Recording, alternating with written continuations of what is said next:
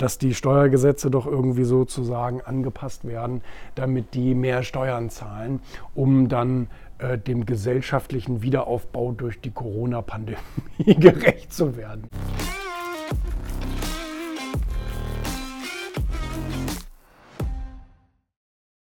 Ich kann mir nur vorstellen, dass das so ein PR-Schnack ist irgendwie. Das hier im Spiegel kam das und dann auch in einigen anderen Medien, dass in diesem offenen Brief äh, einige Milliardäre auf der Welt, äh, angebliche 90 Reiche, 90 Reiche, ähm, äh, von, von ihren Regierungen fordern, höhere Steuern zahlen zu dürfen dass die Steuergesetze doch irgendwie sozusagen angepasst werden, damit die mehr Steuern zahlen, um dann äh, dem gesellschaftlichen Wiederaufbau durch die Corona-Pandemie gerecht zu werden. Ja?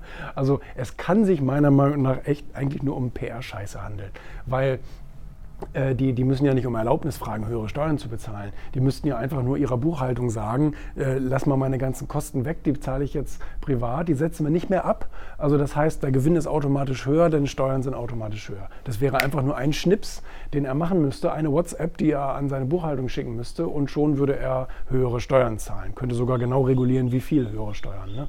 Also von daher, da braucht er ja nicht die Erlaubnis irgendeiner Regierung für, äh, dass er jetzt höhere Steuern zahlen darf das ist natürlich irgendwie lächerlich. Ne?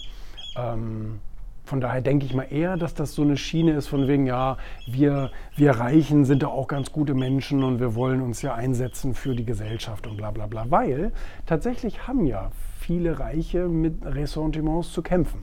Also die werden ja an vielen Stellen auf der Welt mittlerweile so bekämpft und beschimpft, dis diskriminiert, wenn man so will. Rainer Zittelmann sagt ja immer auch in seinen Büchern, äh, dass Reiche eine Randgruppe sind. Nicht? Und ähm, rein von Zahlen, von, von Zahlenmäßig her hat er ja natürlich recht. Das sind ja die wenigsten Leute. Und, ähm, und über die wird ganz schön geschimpft auch. Ne? Also da gibt es Proteste und dann halten die Leute ihre Schilder in die Höhe, ihre Protestschilder, hängt die Vermieter auf, tötet die Reichen und so weiter. Die Linken machen es auf ihren Parteiveranstaltungen, ne? dass man die in ein Arbeitslager schicken soll und so. Also die haben schon, und beschwert sich auch keiner drüber, ne? die dürfen beschimpft und attackiert werden, äh, ohne dass was passiert.